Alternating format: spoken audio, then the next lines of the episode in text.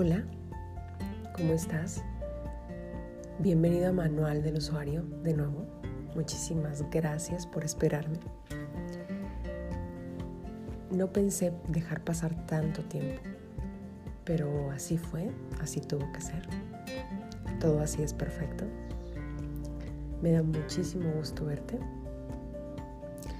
Y pues quiero comenzar con esta frase que se ha convertido para mí mi mantra y espero que tú también lo tengas así. Yo no soy responsable de tus heridas. Tú no eres responsable de las mías. Te libero y me libero. Y espero que la hayas podido repetir conmigo. Pues el día de hoy voy a cambiar un poco el formato y voy a invitar a una amiga. Ella es lectora sin rostro. Y así se puede buscar en las redes sociales, arroba lectora sin rostro, en Instagram. Y también tiene una página de internet, lectorasinrostro.com. Ella en algunas ocasiones nos va a venir a platicar acerca de algún libro porque bueno, el formato que he estado estructurando en este tiempo ha sido así. Te explico algún libro, algo que haya vivido con él y después, bueno, viene el tema. Y el tema de hoy es muy interesante. El tema de hoy es la interpretación de mi historia, pero esta es la parte 2. Espero que me sigas hasta aquí. Espero que hayas escuchado los anteriores podcasts y no te hago un resumen. Para sanar se necesita aceptar que hay algo que te está pasando. Tú posiblemente puedas pensar que es fácil aceptar, pero no es tan fácil. Porque a veces ignorarlo es mejor yo estoy bien, yo siempre estoy bien, yo siempre puedo con todo, ¿no? Si nos montamos en ese caballo, pues posiblemente en algún momento de nuestra vida nos estemos cayendo o podamos experimentar muchas vivencias porque nuestros pensamientos no están entrenados, están entrenados hacia el enojo, hacia la frustración que esos eventos nos han generado a lo largo de nuestra vida y hayamos o no vivido algo difícil, nosotros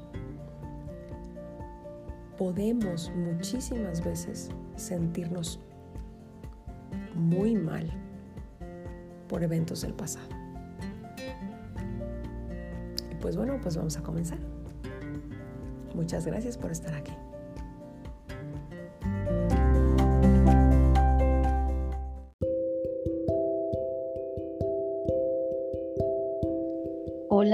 Noches, Sir. Este, me presento, yo soy Lectora Sin Rostro. Me pueden encontrar en mis redes sociales como Lectora Sin Rostro en Instagram y en mi página web lectorasinrostro.com. ¿Qué libro nos quieres invitar a leer? Bueno, en esta ocasión les voy a, a, comentar sobre un libro que se llama Momo. Este libro se publicó en 1973. El autor es Michael Ende y es de origen alemán. Me encantaría saber entonces por qué Momo. ¿Por qué leer Momo? Sí, claro. Bueno, primero te quiero platicar un poco de cuál es mi temática para elegir un libro. Siempre trato como que el libro me elija a mí. Normalmente voy a las librerías y pues me dejo llevar. Y en este caso, este libro me llamó mucho, me llamó mucho la atención por su portada. Entonces, este, ¿quién iba a decir que lo iba a encontrar en un estante de niños? Y pues ahora entiendo el por qué estaba en un estante de libro, de, niños, perdón. Este, este libro está lleno de, de enseñanzas, donde una pequeñita sin edad aparente, sin apego ninguno, ahorita como adultos pues estamos apegados a todos, que sea al celular, que sea a las cosas materiales, en, en general a todo, ¿no?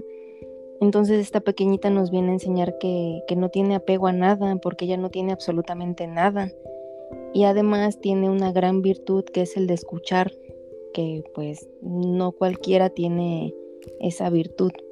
Pero dime por qué prefieres entonces un libro físico al formato digital. Bueno, es que soy muy soy mucho de, estarle pegando post-its, de rayarlos. O sea, yo hago el, libro mío, o sea, es totalmente mío. O sea, si le subrayo algo y después me gusta volver a leer ese libro y ver que, por qué me gustaba en esa ocasión esa parte. Y a lo mejor ya en otro tiempo me gusta otra cosa diferente. De poderles este, rayar, de poderles pegar. Aparte, pues aquí es de que pues ojeas el libro y encuentras así como que hay aquí, a ver, ¿qué me gustaba en, en, el 2010, no? Entonces, pues ya sé más o menos por el post-it. claro. No, no tiene apegos y sabe escuchar a, a las personas. Todo mundo llega a hablar con ella porque es, es muy callada, tan callada que lo único que sabe es escuchar.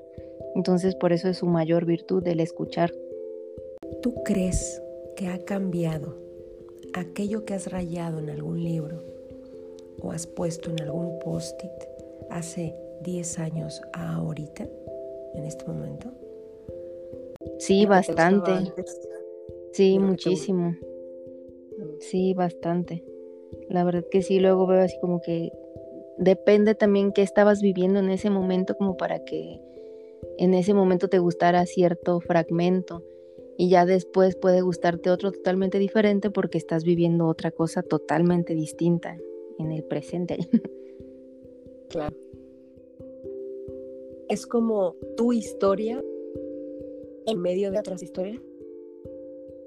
Así es, mejor explicado. sí.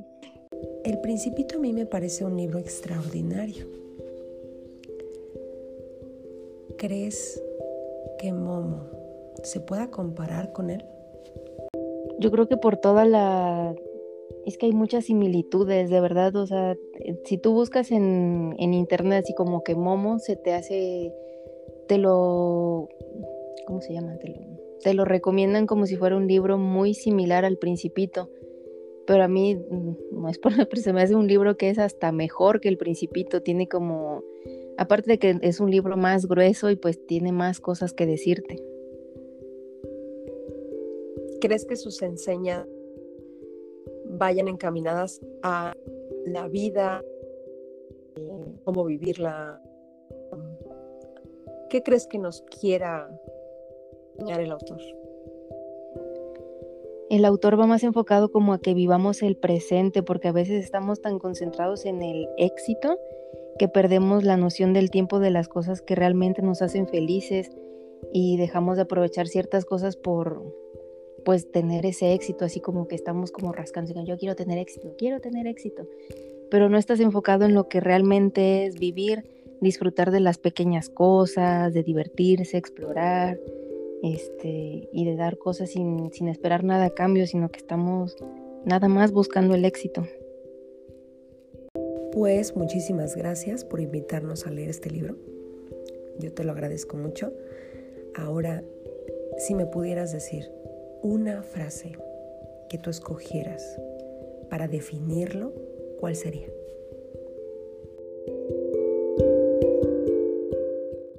Yo creo que el, recordar el verdadero significado de vivir, que es estar en el presente. Me encanta que estés aquí con nosotros. Muchísimas gracias. Y pues bueno, ya saben amigos, los invito a buscar a mi amiga Lectora Sin Rostro en Instagram. ¿Y en dónde más? En la página web de lectorasinrostro.com. Y gracias a ti por la invitación.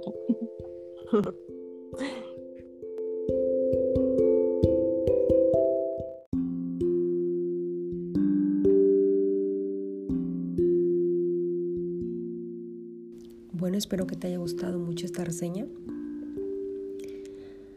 hay que seguir transformándonos, seguir nutriéndonos de cosas que nos ayuden, de cosas que nos hagan sentir felicidad y si la lectura te hace descubrir un mundo diferente, hazlo. Y pues bueno, el día de hoy, como tema, tengo la siguiente parte de la interpretación de la historia de mi vida. No es de mi vida en particular, pero sí de las vidas de algunas personas con las que he podido trabajar. Y me han enseñado muchísimo. El día de hoy te quiero presentar a alguien, a otra persona que no está aquí, pero el día de hoy vamos a tomar una parte de su historia. Porque esa parte de la historia de ella me va a servir para explicarte qué es lo que hacemos cuando interpretamos las historias. Y pues bueno, te platicaba anteriormente que cuando nosotros tenemos una historia, normalmente la interpretamos como nuestros adultos nos enseñan a interpretarla. Ellos no tienen ni la más remota idea de cambiar la interpretación, solamente les han enseñado a pensar así. Así que si durante algún momento de tu vida has vivido con alguien que pues se enoja mucho, eh, se entristece mucho y sus emociones están en un vaivén, en una montaña rusa de emociones, es porque se lo enseñaron de esa manera y no es responsable de eso. Tal vez es responsable de no educar sus emociones y de no educar su mente, eso sí, pero le enseñaron así a ti también. Por eso has visto tu historia como la has visto. Y te platicaba de dos diferentes historias, pero con el mismo personaje que te dije en el pasado post podcast fue precisamente que una historia siempre tiene más caras.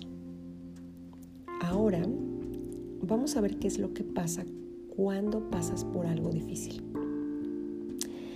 Vamos a ponerle Carla a mi personaje por respeto a su identidad. Entonces, bueno, vamos a utilizar este nombre. Carla, a los 18 años, tenía un primo que tomó algo de su casa que no fue muy agradable, pero lo tomó para venderlo. Cuando su familia se entera, se enoja muchísimo y ella se echa la culpa. Aquí todos podemos pensar, pues es que quiere a su primo, es que quiso defenderlo. Pues, pues sí, así pasaron las cosas. Entonces, cuando la familia de ellos se entera de que fue ella, porque ella se echa la culpa de todo este asunto, se enoja muchísimo eh, no la deja hablar, no la deja explicar. Y ella recibe esta, este evento muy con mucha carga emocional, debido a que en el momento en el que pasó, aparte de que no la dejaron explicar, no la dejaron hablar, ella se culpabilizó por, se responsabilizó por tomar eso que había desaparecido de su casa y su familia se enteró, pero toda la familia. De aquí estamos hablando de tíos, vecinos, primos, toda la familia. Esto, si tú te pones a analizar un poco sobre las emociones que ella sintió en ese momento, fue vergüenza, fue tristeza, fue enojo, impotencia, ira y pues muchísimas otras cosas. Pero aquí no acaba mi historia, se pone interesante. La corren de su casa por haber hecho eso. Y ella a los 18 años no tenía absolutamente nada, ni a nadie. Entonces consiguió una persona que la ayudó, se fue con esta persona y pasaron años. Y estoy, estoy hablando de años para que pudiera volver a hablar con su familia. Estoy segura que muchos de nosotros o muchos de ustedes han pasado por alguna ruptura familiar que los ha hecho sentir mal. No me imagino que se siente tener este tipo de ruptura donde se colapsa por completo y absolutamente toda la familia. Y tú sientes cuando eres pequeño, porque sí podemos decir que a los 18 años todavía estás creciendo, eres pequeño, estás recibiendo mensajes. Y esta es la parte importante de la interpretación. Cuando nosotros comenzamos a interpretar nuestra historia, lo que pasó nos da mensajes. ¿Qué mensajes obtuvo ella de este evento? Los mensajes que obtuvo fue, no tengo derecho a hablar, no merezco ser escuchada, nadie me escucha, por lo tanto nadie me quiere, no tengo nada, no tengo a nadie, estoy sola pues bueno, sumándole a todo esto, tengo mucha vergüenza. Y el mensaje más fuerte que pudimos ella encontrar, ella y yo encontrar, fue, no quiero ser madre. Sé que esto suena súper fuerte,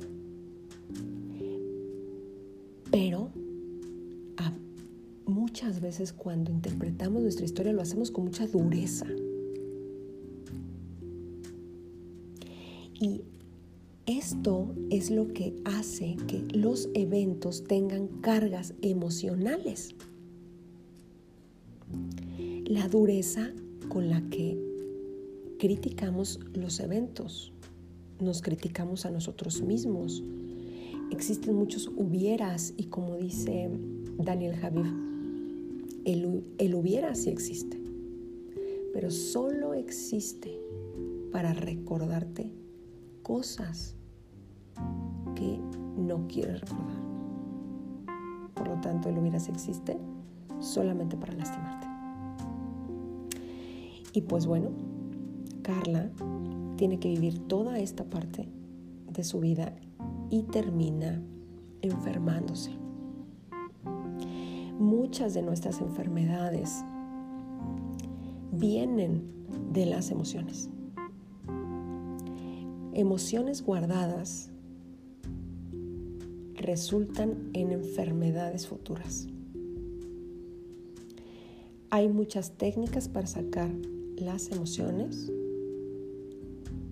Te voy a invitar en el siguiente podcast a hacer algunas de ellas. Pero para poder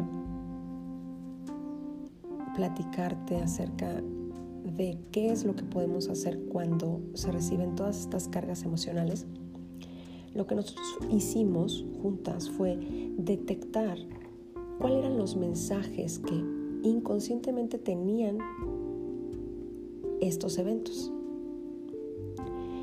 Mensajes que te acabo de decir. Muchos de nosotros tenemos mensajes de no suficiencia, no merecimiento, mucha angustia, mucho dolor en eventos ¿Qué?